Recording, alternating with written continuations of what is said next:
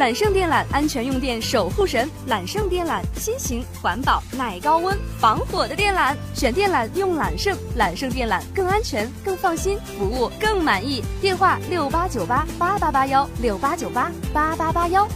在案件的庭审过程当中呢，吴某辩解说自己当初会去拆卸电池牟利，就是因为自己没有意识到他做的是件违法的事儿。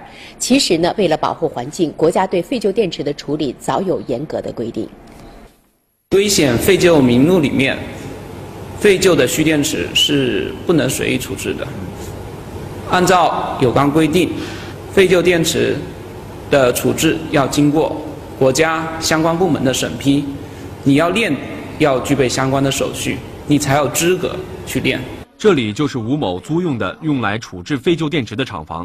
此时还可以看到吴某花了七十多万元购买的设备和原材料。在处置中，首先就没有去相关部门申报，以及进行审批，所以第一步他就违反国家法律规定。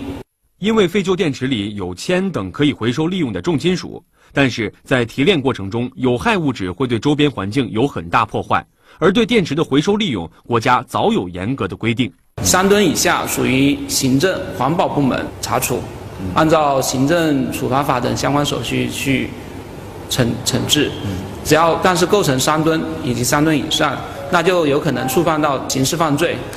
按照法律规定，三吨以上的就有可能判处三年以下的有期徒刑、拘役等刑罚。在本案中，被告第二天炼炉还没进入生产阶段的时候，就已经被环保部门查获了。